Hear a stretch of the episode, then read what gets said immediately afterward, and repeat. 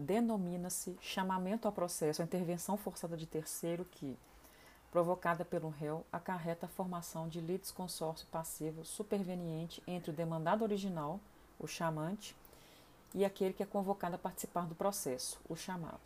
É admissível em processos cognitivos nas hipóteses previstas no artigo 130. Em primeiro lugar, admite-se o chamamento ao processo do afiançado no processo em que o réu é o fiador, artigo 130, inciso 1. Trata-se do caso em que o credor de uma obrigação garantida por fiança cobra o valor que lhe é devido diretamente do fiador. Este, tendo sido demandado, pode chamar ao processo o afiançado, devedor da obrigação. O chamamento ao processo é admissível ainda que o fiador tenha renunciado ao benefício de ordem. Artigo 828, inciso 1 do Código Civil. Caso em que se estabelece entre fiador e afiançado solidariedade. Não tendo havido renúncia ao benefício de ordem e tendo sido demandado apenas o fiador, o chamamento ao processo se torna, para o fiador, ainda mais importante, já que será essencial para que se forme título executivo em face de ambos, fiador chamante e afiançado chamado. Só assim será viável ao fiador executado invocar em seu favor o benefício de ordem e exigir que a execução incida primeiro sobre os bens do afiançado. Artigo 827, Código Civil é que se o chamamento ao processo não tiver sido feito, não haverá título executivo contra o afiançado, motivo pelo qual não será possível sobre seu patrimônio incida qualquer atividade executiva.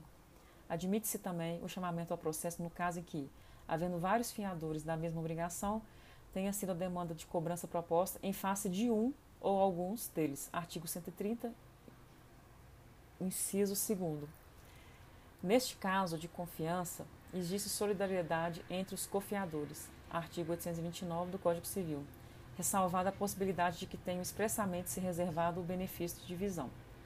Trata-se, a rigor, de hipótese que sequer precisaria estar expressamente prevista, já que se inclui na previsão contida no artigo 130, inciso 3. Por fim, admite-se o chamamento ao processo dos demais devedores solidários quando o credor exigir de um ou alguns deles o pagamento da dívida comum. Artigo 130, inciso 3.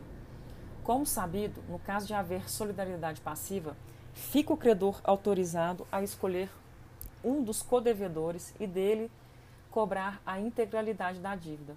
Artigo 275 Código Civil. E a propositura da demanda pelo credor em face de apenas um ou algum dos codevedores não implica renúncia à solidariedade.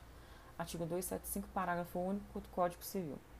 Uma vez promovida pelo credor a escolha do devedor, que pre quem pretende cobrar a integralidade da dívida, porém, fica o escolhido autorizado a chamar ao processo os demais codevedores, o que, a rigor, pode fazer com que lhe a escolha nenhuma vantagem traga ao credor, a quem o Instituto da Solidariedade Passiva busca proteger. Efetivado pelo réu o chamamento ao processo, os demais codevedores solidários passarão a entregar o processo como litisconsortes passivos. Vale registrar que, não obstante afirme o texto legal que é possível chamar ao processo, abre aspas, os demais devedores solidários, fecha aspas, nada impede que o demandado promova o chamamento não de todos, mas de apenas alguns dos demais codevedores. Pois, nos casos previstos no artigo 130, poderá o demandado promover o chamamento ao processo a fim de que se forme um litisconsórcio passivo. A citação do chamado ou dos chamados deve ser requerida na contestação, devendo ser promovida pelo chamante no prazo de 30 dias, sob pena de ser considerada ineficaz. Artigo 131. Caso o chamado resida em outra comarca, seção ou subseção judiciária, ou em lugar incerto, o prazo para que o chamante promova a citação do chamado será contado de dois meses. Artigo 131, parágrafo único. Formando formado o litisconsórcio passivo através do chamamento ao processo, o processo continuará a desenvolver-se em direção à sentença sendo essa de procedência do pedido formulado pelo autor, valerá ela como título executivo em favor do réu que satisfazerá a dívida, a fim de que se consiga exigi-la por inteiro do devedor principal ou a cota de cada um dos codevedores. Artigo 132. Significa isso dizer, procedente o pedido, e tendo um dos réus, seja ele chamante ou chamado, efetuado o pagamento integral da dívida. Poderá ele, valendo-se desta sentença como título executivo, buscar a satisfação do seu direito perante seu litisconsorte.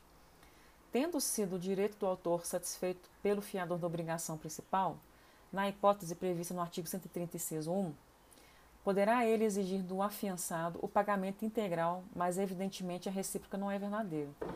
E se o pagamento já tiver sido originalmente feito pelo afiançado, nada poderá ele exigir de seu fiador.